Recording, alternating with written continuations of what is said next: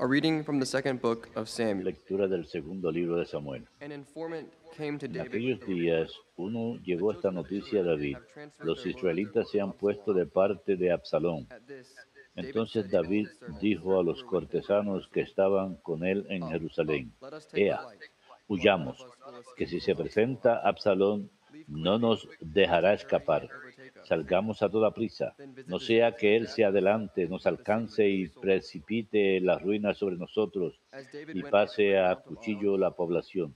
David subió la cuesta de los olivos, la subió llorando, la cabeza cubierta y los pies descalzos. Y todos sus acompañantes llevaban cubierta y los pies descalzos. Y todos sus acompañantes. Al llegar el rey David a Bahurín, salió de allí uno de la familia de Saúl llamado Semeí, hijo de Guerra, insultándole según venía, y empezó a tirarle piedras a David y a sus cortesanos.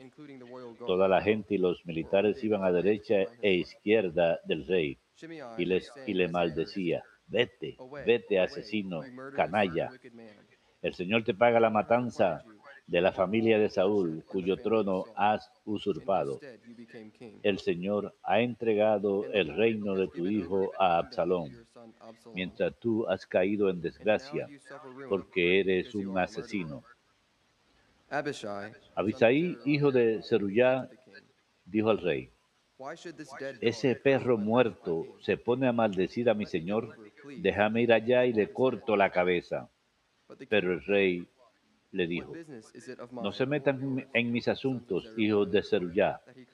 déjale que maldiga, que si el Señor le ha mandado que maldiga a David, ¿quién va a pedirle cuentas? Luego dijo a servants, y a todos sus "If my own cortesanos, ya ven, un hijo mío salido de mis entrañas intenta matarme y les extraña ese benjamita, déjenlo, que me maldiga, porque. Se lo ha mandado el Señor. Quizás el Señor se fije en mi humillación y me pague con bendiciones estas maldiciones de hoy. David y los suyos siguieron su camino. all the while cursing and throwing stones and dirt as he went. The word of the Lord. Palabra de Dios, te alabamos, Señor. Lord, rise up and save me. O Lord, how many are my adversaries? Many rise up against me. Many are saying of me, There is no salvation for him in God. But you, O Lord, are my shield. My glory, you lift up my head. When I call out to the Lord, he answers me from his holy mountain. When I lie down and sleep, I wake up I wake again, for the Lord sustains me. I fear not the myriads of people arrayed against me on every side.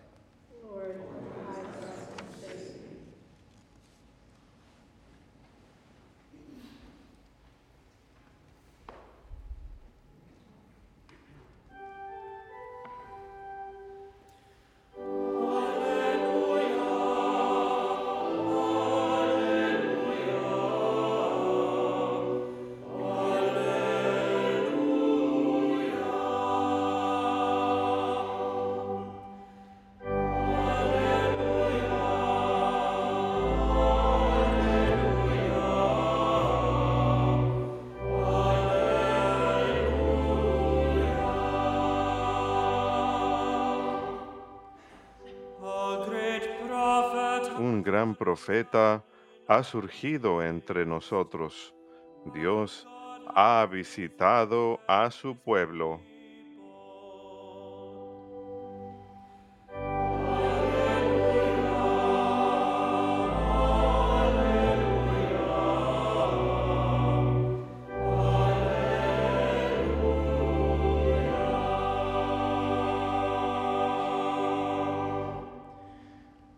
Dominus vobiscum.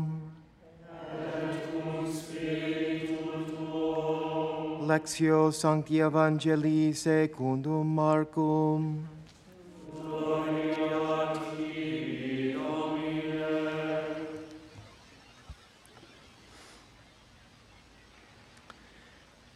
Jesus and his disciples En aquel tiempo Jesús y sus discípulos llegaron a la otra orilla del lago de la región de los Gerasenos. Apenas desembarcó, le salió al encuentro desde el cementerio donde vivía en las tumbas un hombre poseído de espíritu inmundo. Ni con cadenas podía ya nadie sujetarlo.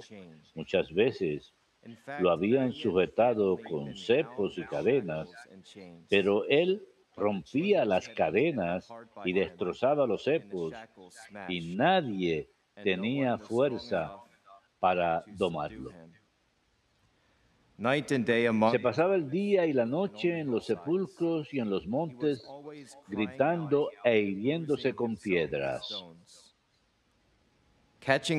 Viendo de lejos a Jesús, se echó a correr, se postró ante él y gritó a voz en cuello. ¿Qué tienes que ver conmigo, Jesús, Hijo de Dios Altísimo? Por Dios te lo pido, no me atormentes. He had been saying to him, Porque Jesús le estaba "Come out diciendo, of the man." Espíritu inmundo, sal de este hombre. Jesús "What le preguntó, name?" ¿cómo te llamas? He replied, Él "Legion respondió, me llamo Legión, porque somos muchos. Y earnestly le rogaba con insistencia que no lo expulsara de aquella comarca. Había cerca una gran piara de cerdos osando en la falda del monte. Los espíritus le rogaron, déjanos ir y meternos en los cerdos. Él se lo permitió. Los espíritus inmundos salieron del hombre y se metieron en los cerdos, y la piara, unos dos mil, se abalanzó acantilado abajo al lago y se ahogó en el lago. Los porquerizos se echaron a correr y dieron la noticia en el pueblo y en el campo. Y la gente fue a ver qué había pasado. Se acercaron a Jesús y vieron al endemoniado que había tenido la legión sentado vestido y en su juicio. Se quedaron espantados. Los que lo habían visto les contaron lo que había pasado al, al endemoniado y a los cerdos. Ellos le rogaban que se marchase de su país. Mientras embarcaba, el endemoniado le pidió que lo admitiese en su compañía, pero no se lo permitió, sino que le dijo, vete a casa con los tuyos y anúnciales lo que el Señor ha hecho contigo por su misericordia. El hombre se marchó y empezó a proclamar por la Decápolis lo que Jesús había hecho con él. Todos se admiraban. Verbum Domini.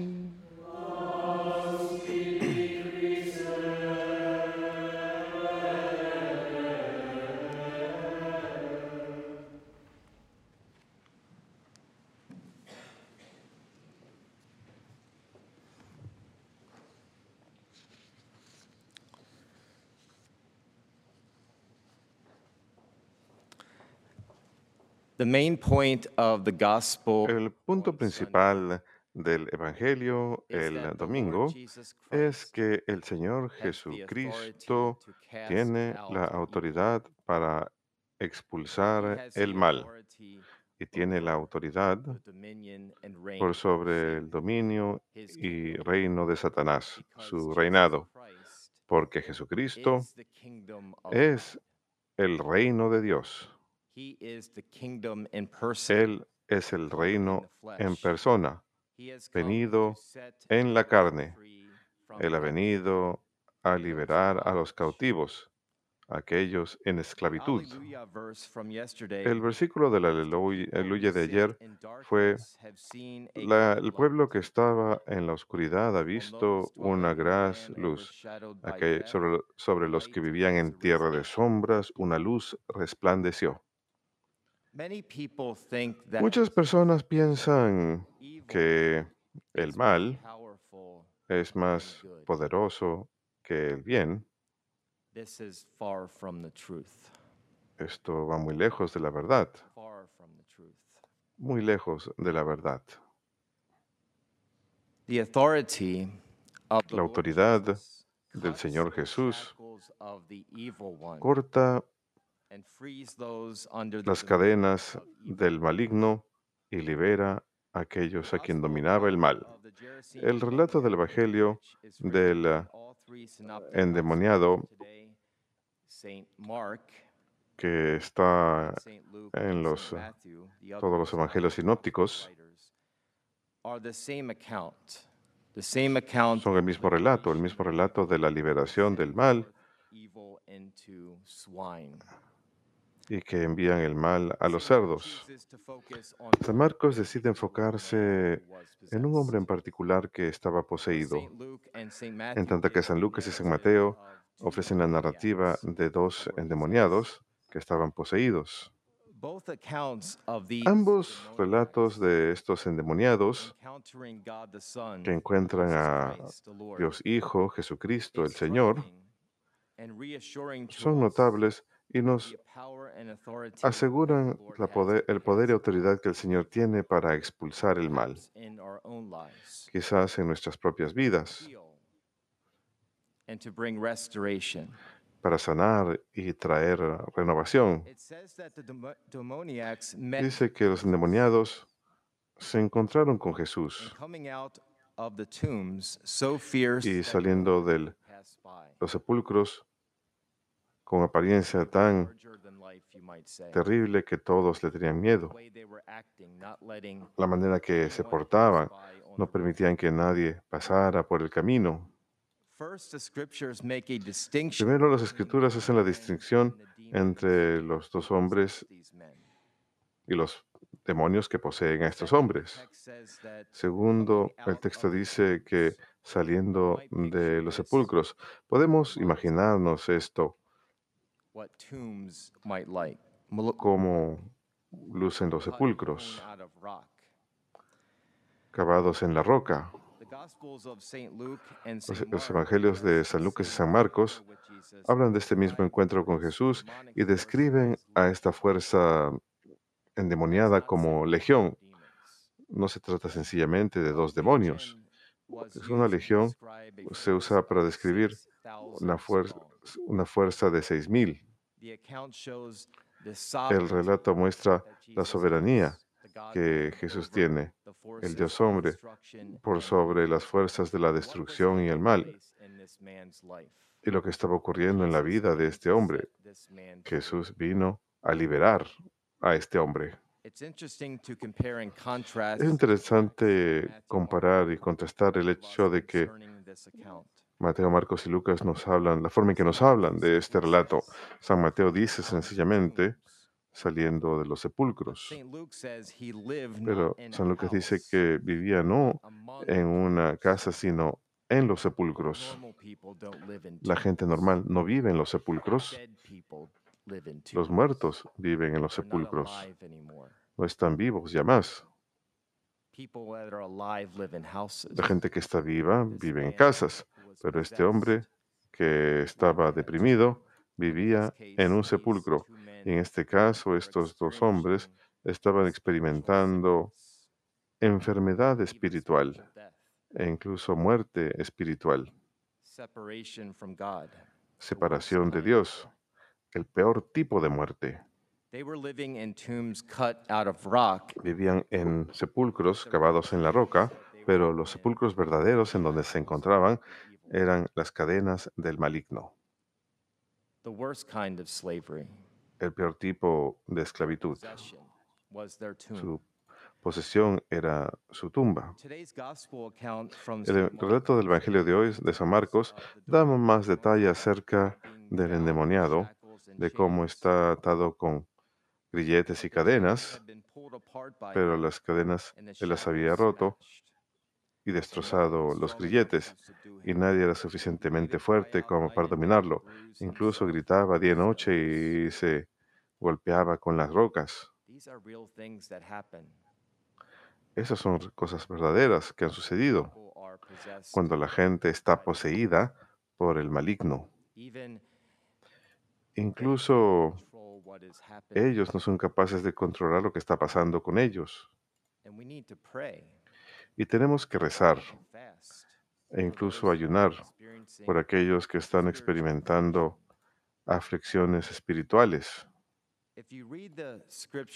Si leen las escrituras de cerca en el relato de San Mateo, no eran los dos hombres los que estaban gritando, o sea, los dos hombres en sí. Dice, ¿qué tienes tú que ver con nosotros, oh Hijo de Dios? ¿Acaso has venido aquí para aniquilarlos? Era la legión que estaba poseyendo estos dos hombres quien se enfrentó al Hijo de Dios. ¿Y cómo sabemos esto? Las escrituras dicen, y los demonios le rogaron. Habían tomado posesión de los dos hombres y los demonios estaban rogando. Un mandamiento del Señor Jesús nos muestra que su compasión y su misericordia, Él simplemente dice, vayan. Los demonios salieron de los dos hombres y entraron a los cerdos y causan que los cerdos se tiren por el acantilado al agua. Esto nos da mucho consuelo. Nuevamente nos asegura el poder y autoridad que el Señor Jesús tiene y que desea liberar a los cautivos y llevar luz a la oscuridad. Jesús tuvo misericordia de estos hombres. Lo que es muy profundamente triste en estos relatos de los evangelios es que toda la ciudad salió al encuentro del Señor Jesús, porque nunca nadie había demostrado tal autoridad y poder sobre el mal como el Señor Jesús. Y ellos inmediatamente le piden que se vaya. Le piden que se vaya después de demostrar tal poder y autoridad por encima del mal. No solamente le piden, sino que las escrituras dicen que le ruegan que se marche su comarca. ¿Quién sabe por qué querían que se fuera? Quizás el precio de la liberación y el pecado y la muerte. Llama la atención pensar que una ciudad entera rechaza la compasión y autoridad del Señor Jesús. No solo una sola persona, sino unas pocas personas, sino toda una ciudad entera. Le ruegan que se marche. Rogamos en este día para que no seamos tan duros de corazón cuando el Hijo de Dios venga a visitarnos.